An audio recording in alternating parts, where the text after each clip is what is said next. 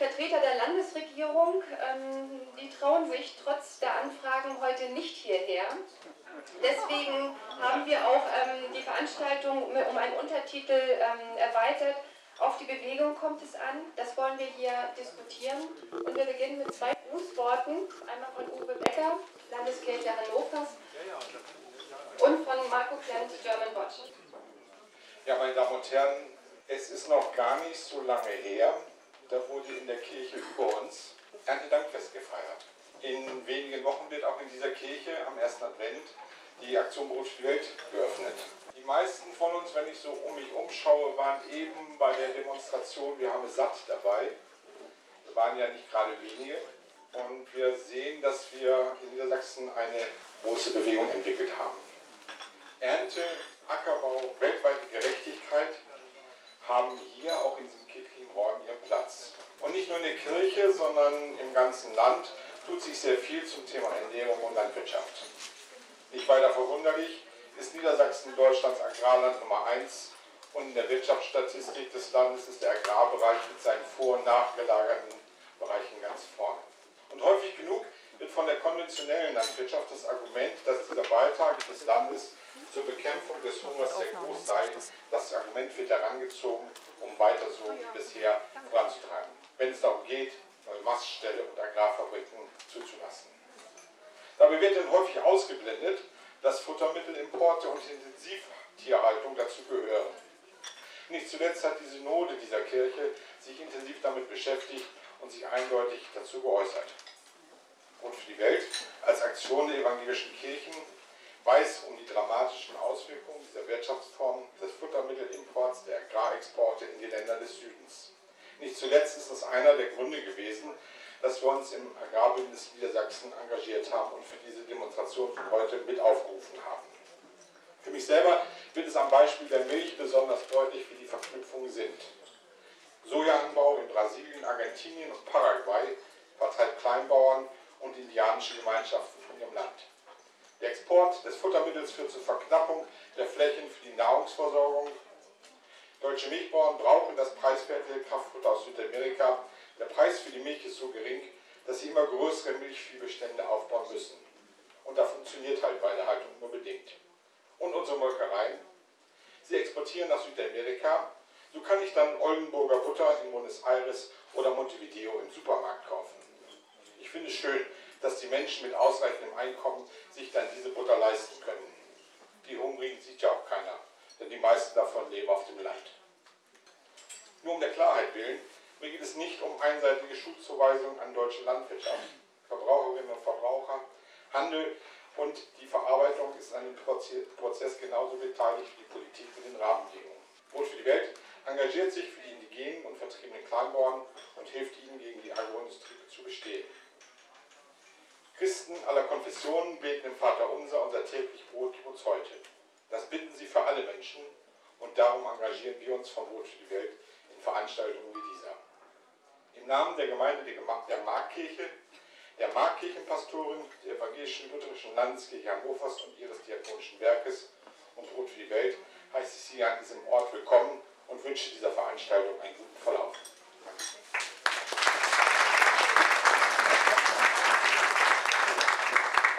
an Uwe Becker. Marco Klemmt von German Watch. Ja, schönen guten Tag auch von meiner Seite.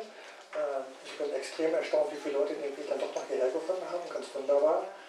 Ähm, mein Name, wie gesagt, Marco Klemmt von German Watch. Ich arbeite dort im Berliner Büro. Ähm, und ich möchte Sie auch im Namen von Miseria und der ABL ganz herzlich hier im ja, Trockenen, im Warmen begrüßen. Die Talkrunde, die wir hier heute Abend, heute Nachmittag veranstalten, läuft unter dem Dach von Meine Landwirtschaft eine Bewegung von Bauern, Bürgern und Verbänden äh, für eine bessere Landwirtschaft, deren Mitträger halt auch die ABL, Miserio und German Watch sind. Und auch die Demonstration, auf der die meisten, die ich gehört habe, gewesen sind, ist halt auch Teil dieser Bewegung. Nach so viel Kälte hoffe ich erstmal, dass die fairen, biofairen Snacks schon genug Stärkung gegeben haben und dass wir uns jetzt sozusagen dem zuwenden können, was dahinter steckt, was hinter den Getränken, was hinter den äh, Snacks steht nämlich die Landwirtschaft und die Landwirtschaftspolitik.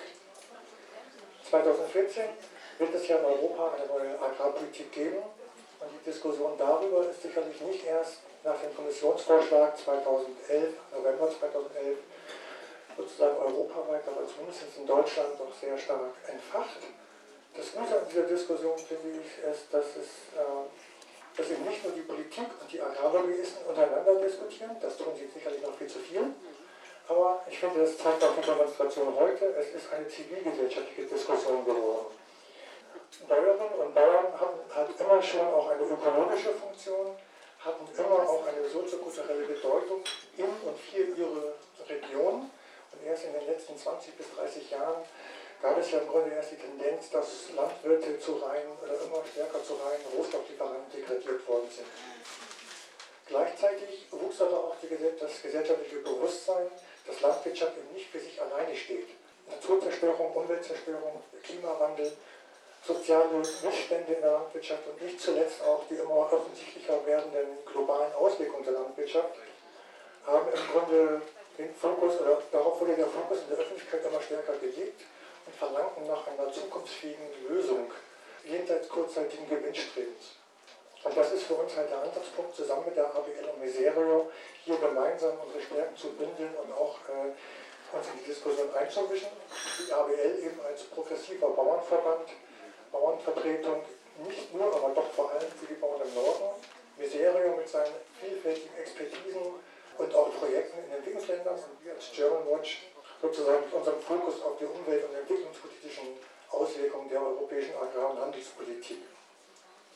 Unser gemeinsames Anliegen ist eine bäuerliche, klima- und entwicklungsfreundliche, tiergerechte und umweltschonende Landwirtschaft oder kurz gesagt eine wirklich wahrhaftig nachhaltige Landwirtschaft.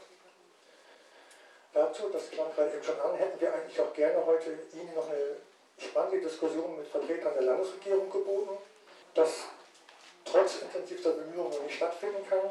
Und ich finde, angesichts der immensen Herausforderungen, vor denen gerade wir gerade in der Landwirtschaft stehen, ist das wirklich eine vertane Chance zum Dialog. Äh, für mich zeugt das nicht wirklich gerade von Größe und ich finde, es ist auch das völlig falsche politische Signal, was dort gesetzt worden ist.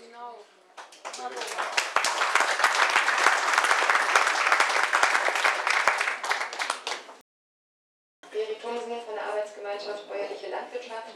Ich arbeite dann zur internationalen Agrarpolitik und moderiere heute. Begrüße Reinhild Benning, Agrarexpertin vom Bund für Umwelt und Naturschutz.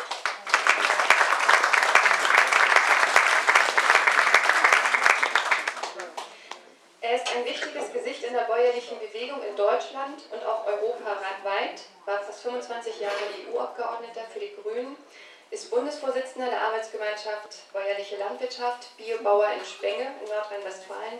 Herzlich willkommen, Friedrich Wilhelm Gräfe zu Baringdorf.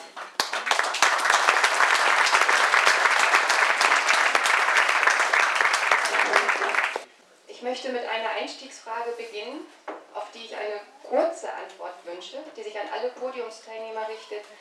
Wann hatten Sie das erste Mal mit dem Thema Hunger zu tun? Und ich fange gleich mal bei Herrn Gräfe zu Baringdorf an. Ich selbst äh, habe noch nie hungern müssen. Das ist ein äh, großes Privileg. Äh, von daher gibt es für mich äh, keine direkte Betroffenheit. Es ist ähm, eine schlimme Sünde, dass äh, fast eine Milliarde Menschen in der Welt hungern und dass äh, trotzdem eine Agrarpolitik gemacht wird, die die Zerstörung der bäuerlichen Landwirtschaft vorantreibt, nur weil mit der Zerstörung der bäuerlichen Landwirtschaft weltweit Milliarden verdient werden. Eine Milliarde hungern und Milliarden werden gemacht äh, mit der Zerstörung.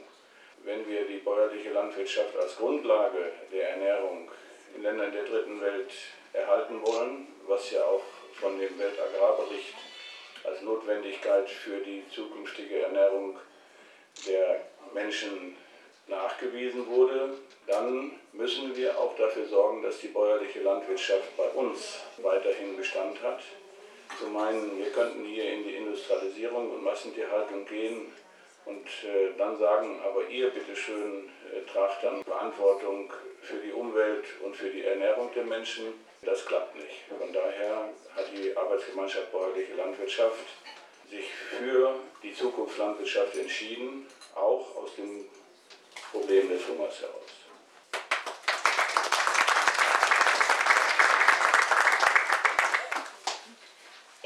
Noch genau. Ich war 14 Jahre und im agrarpolitischen Arbeitskreis der Landjugend in Westfalen-Lippe vom elterlichen Betrieb her ähm, landwirtschaftlich vorgeprägt und bin dann in die Landjugend gegangen und die Diskussion startete in diesem Zusammenhang. Ich glaube, das erste Mal bin ich dort mit den Bildern und den Zusammenhängen konfrontiert worden. Das hat mich seither nicht mehr losgelassen. Deshalb sitze ich hier heute, deshalb setze ich all meine Energie da rein in das, was ähm, Friedrich gerade beschrieben hat.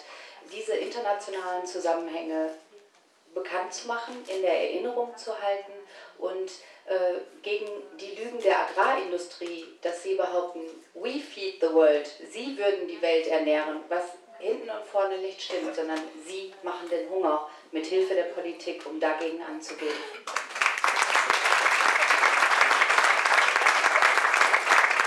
Wir bleiben weiter auf den Höfen, jetzt hier in Niedersachsen, ein Milchviehbetrieb oder beziehungsweise Martin Morisse, ähm, der Milchpreis erholt sich ja langsam wieder. Wie steht es denn um die Milchbauern in Niedersachsen und wie steht es um die Agrarpolitik? Der Milchpreis ist bescheiden.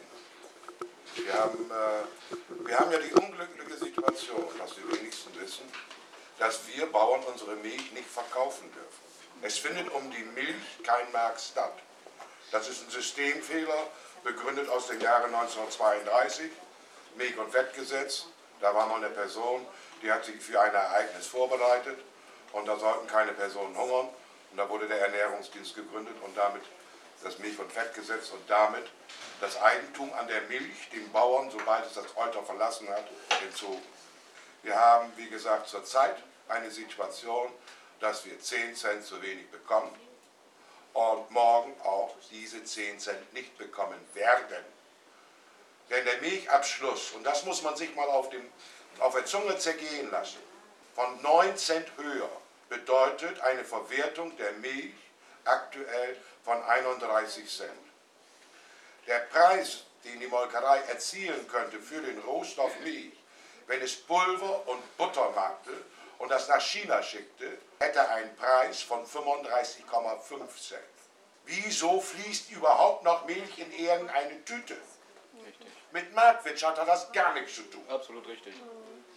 Und das geht nur, weil wir in diesem Bereich Landwirtschaft, vor allen Dingen in dem Bereich Milch, was mit M anfängt, Strukturen haben, die im Süden von Italien auch mit M anfangen. Das sind Weisungsgaben dagegen.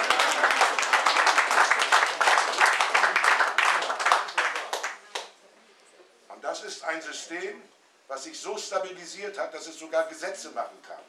Die Äußerungen von Professor Dr. Dr., sagen wir mal, den Professor aus Heidelberg, und das ist ja allen bekannt, Kirchheim, der sagt, diese Entwicklung der volantierenden Märkte führt dazu, dass der ländliche Raum industrialisiert wird.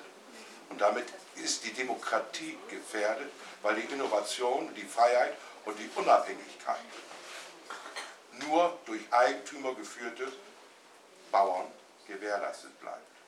Und er und er hat die Regierenden, er hat die Regierenden aufgefordert, diesem schnellstmöglich entgegenzuwirken, damit noch was gerettet werden kann.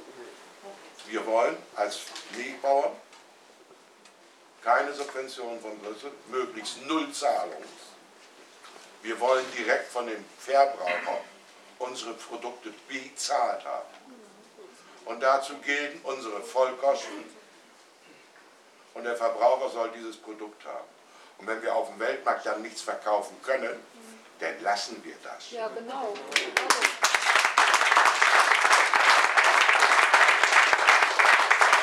wenn die Chinesen das haben wollen, können sie es haben, plus der Fracht. Ganz einfach. Das hat was mit Marktwirtschaft zu tun. Das, was wir jetzt haben, ist keine. Ähm,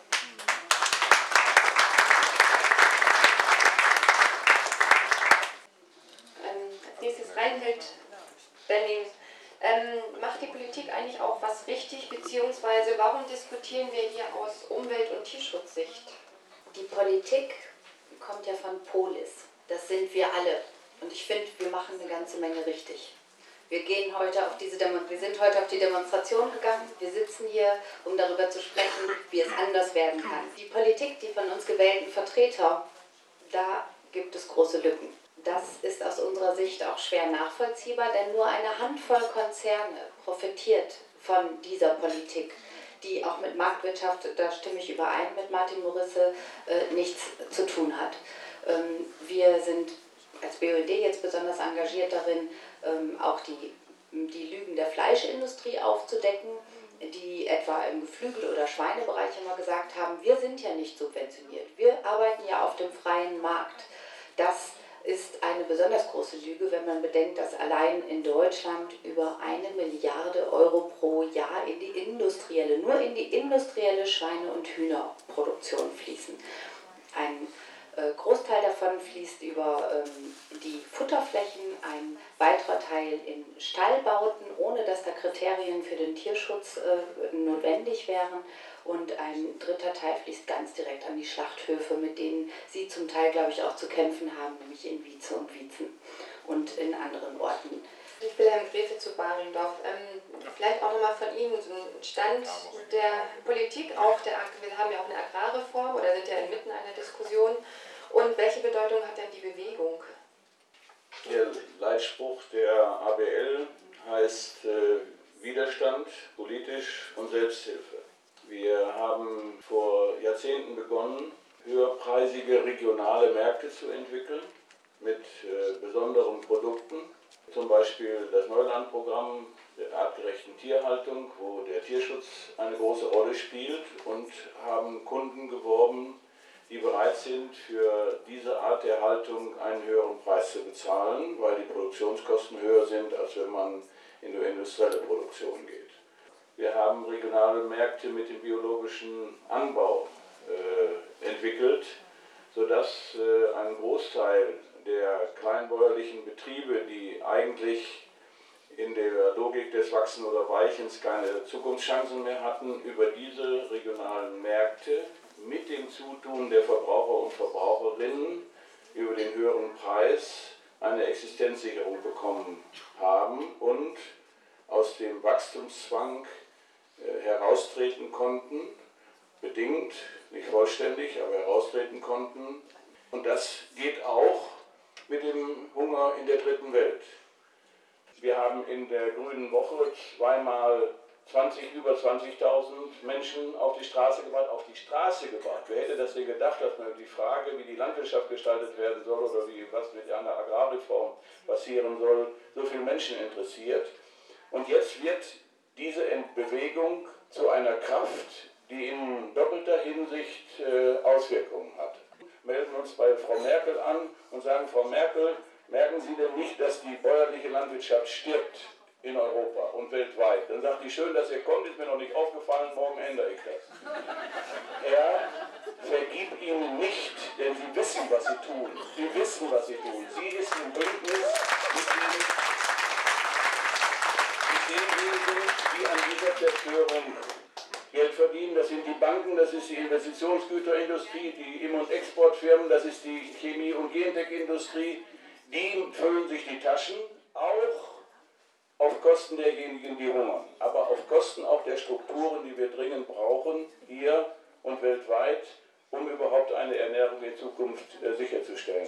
Ja, wenn wir gemeinsam dafür einstehen, dass die Produktionsmenge sinkt, dass wir dafür die Tiere anständig halten, anständig füttern, ein super Produkt hervorbringen, wenn wir dafür sind, dass dann Preise generiert werden können, von denen die Bauern ihre Produktionskosten decken können und am besten auch noch hohe Tierschutzstandards und Umweltstandards einhalten wollen, dann fragt sich ja immer, können wir dabei die Bevölkerung mitnehmen oder gibt es nicht so viele ähm, Bevölkerung, also so viele Menschen in diesem Land auch, die zu wenig Einkommen haben, um das mitzutragen. Und hier bin ich besonders froh auf den Teil unserer Bewegung, der heute auf der Demo auch sichtbar war, nämlich die Arbeitsloseninitiative. Und im Dezember werden wir mit einem Teil unseres Bündnisses gemeinsam mit den Arbeitsloseninitiativen und Sozialverbänden, einigen Umweltverbänden der ABL und äh, anderen Teilen unserer gemeinsamen Bewegung mit einem ähm, Statement herausgehen, wo wir sagen, der Regelsatz für die 12 Millionen Menschen in Deutschland, die auf Transferleistungen vom Staat angewiesen sind, dieser Regelsatz muss dahin angehoben werden, dass auch nachhaltiger Einkauf möglich ist. Und wir sind stolz, dass wir so gemeinsam in die soziale Bewegung gehen und gemeinsam in die ökologisch-bäuerliche Bewegung. Ich glaube, das ist ein guter Start.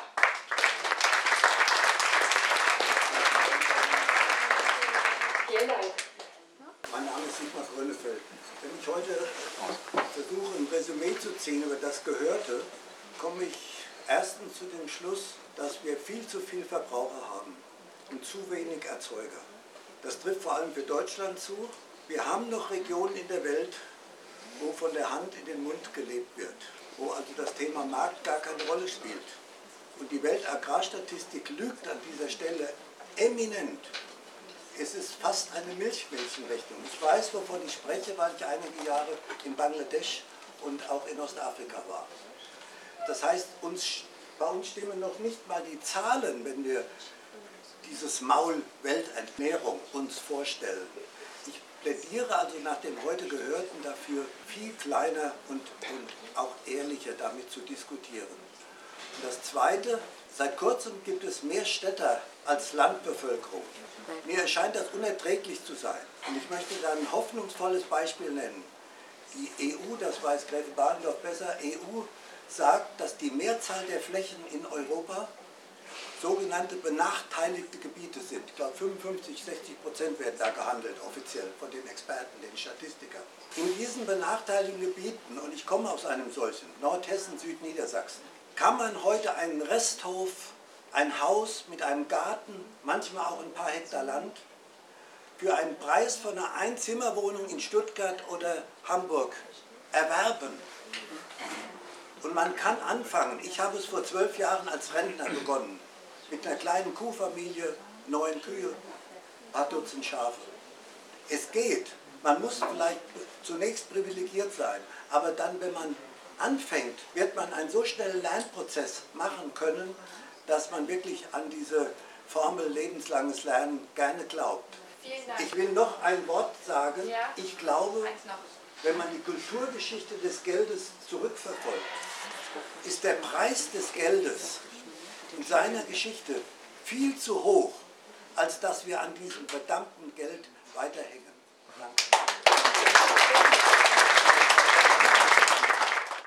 Ich möchte fragen, ob auch bei der Kennzeichnung ein ganz großes Problem ist, gerade beim Fleisch. Es geht ja nur um den Verbraucher und was der kauft.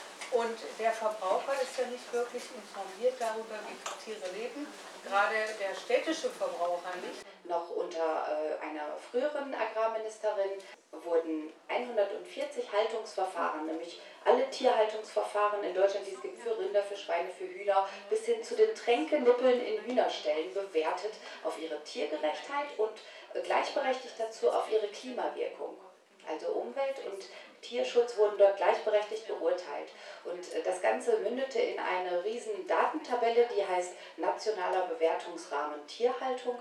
Und die äh, Haltungsverfahren, die umwelt- und tierschutzfreundlich sind, haben ein A bekommen. Die, die besonders tierunfreundlich und auch noch klimaschädlich sind, haben ein C bekommen. Wir haben eine parallele Erfahrung gemacht mit dem Siegel ohne Gentechnik. Das ist freiwillig.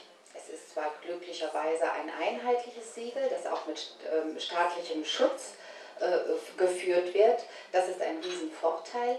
Ähm, allerdings ist es auch freiwillig. Und es hat dazu geführt, dass inzwischen schon über 100 Firmen dieses Siegel verwenden für tierische Lebensmittel und damit ausschließen, dass gentechnisch veränderte Futtermittel im Trog waren, als dieses Produkt hergestellt wurde.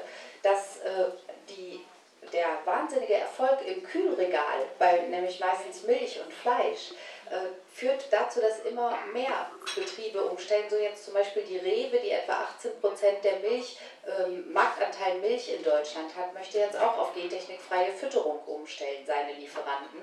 Und das bedeutet, wir verdrängen gentechnisch veränderte Soja aus dem Trog. Und äh, wir hoffen, dass es keine Inflationierung der Tierschutzverbände untereinander gibt, in denen hier niedrigen Kriterien nachgegeben wird. Aber ich denke, dafür sind wir alle Manns und Fraus genug und eng genug untereinander vernetzt, dass die Tierschutzgruppen, die bei uns in der Bewegung hier bei Meine Landwirtschaft in der Demonstration auch im Januar dabei sind, dass dies die vertrauenswürdigen äh, NGOs sind. Kennzeichnungspflicht ist für mich etwas ganz elementar, also da gebe ich, gebe ich zu bedenken. wenn wir es bei der Milch hätten, dass 90 Prozent Deutsch drin sein müsste in der Tüte, wird es besser verkauft, als wenn da nur 10 Prozent drin sein muss. In einer Tüte Milch muss nur 10 Prozent von dem drin sein, was ausgelobt wird. Weil eine Milch, bayerische Milch, wunderbar mit blauem Hintergrund und weißen Zipfeln drauf, äh, im Premiumbereich angeboten wird und das heißt, es ist Vorhaltmilch, muss mindestens 10% davon drin sein. Der Rest kann aus Tschechien kommen oder sonst woher. Das ist peinlicher. Wüsste das der Verbraucher, würde er das Produkt stehen lassen. Weil der Verbraucher würde sehr wohl entscheiden, das bleibt da. Das hat man bei den Büsumer Krabben gesehen. Das ist das klassische Beispiel. Und das hat gesessen. Und das hat so gesessen, dass die Milchindustrie es nicht will, dass diese Kennzeichnung auf alle Produkte kommt. Und wenn hier gesagt wird, dass Rewe auf GVO-freie Milch gehen will, das ist nicht sie. Aber sie wollen da nicht mehr für bezahlen.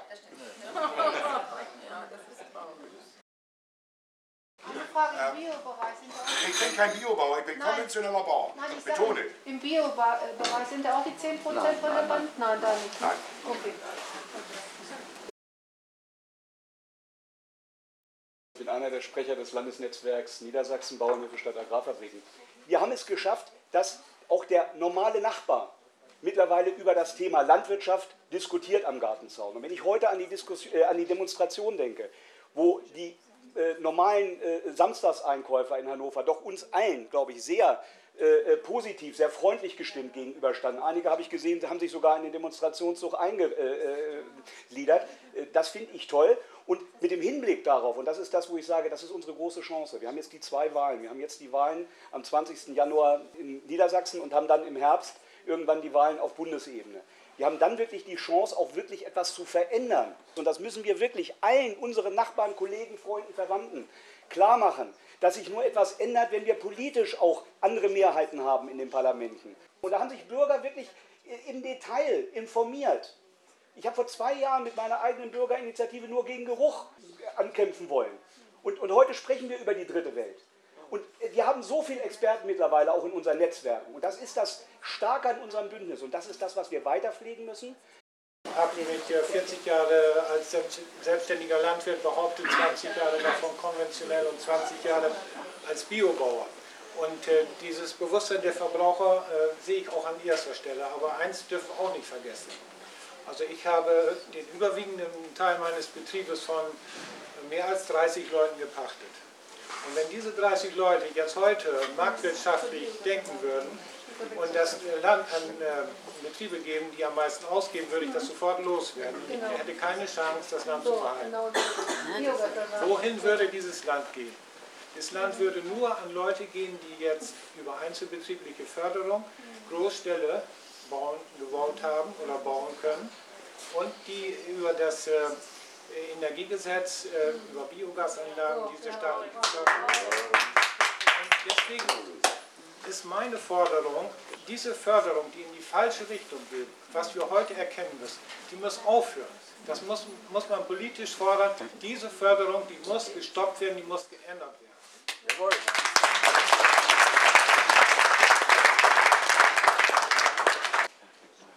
Aus meiner Sicht brauchen wir nicht nur eine Energiewende, die schon auf einem ganz guten Weg ist, wenn sie uns auch zu langsam vorangeht, sondern wir brauchen auch eine Ernährungswende. Und in Bezug auf den Boden hängt das beides sehr eng miteinander zusammen.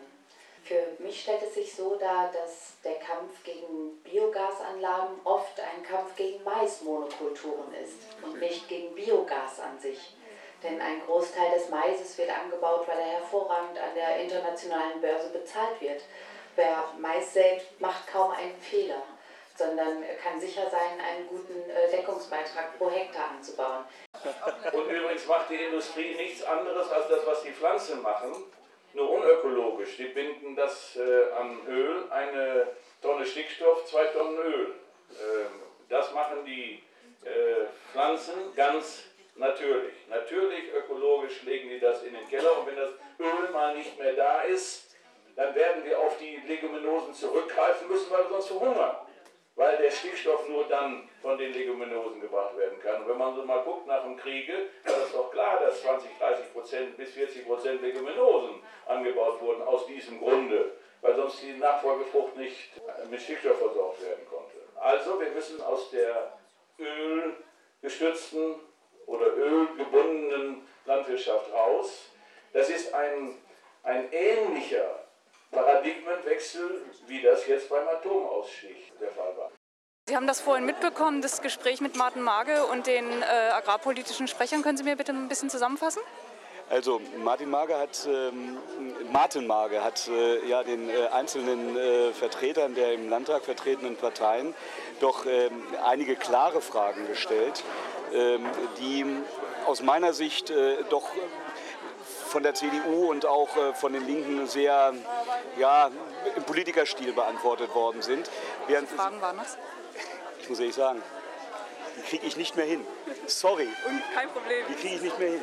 Diese, diese Antworten sind eigentlich typische Politikerantworten gewesen. Während äh, sich sehr klar natürlich ähm, Christian Mayer von den Grünen geäußert hat, während Frau Schröder-Ehlers von der SPD, da merkt man doch schon an, dass sie mit diesem Thema erst seit zwei Jahren etwa sich beschäftigt. Ähm, und äh, ich kann nur hoffen, dass die SPD jetzt wirklich merkt, wo die Bevölkerung hin will.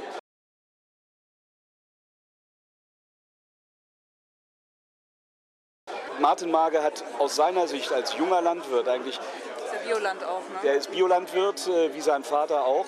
Wo seine Zukunft sein wird in 30 oder in 40 Jahren noch, beziehungsweise für seine Kinder. Und ähm, da hat ihm eigentlich nur sehr klar ähm, Meyer geantwortet, es wird mehr Arbeitsplätze geben, als wir sie heute haben in der, in der äh, Landwirtschaft während Deppmeier von der CDU gesagt hat, man hat ja mehr Arbeitsplätze geschaffen. Das ist ja eindeutig falsch, weil es in den letzten Jahren sind 30.000 Arbeitsplätze in der Landwirtschaft alleine zurückgegangen und auch in der Agrarindustrie in Niedersachsen sind die Zahlen der Arbeitsplätze deutlich reduziert worden äh, in den letzten fünf bis zehn Jahren.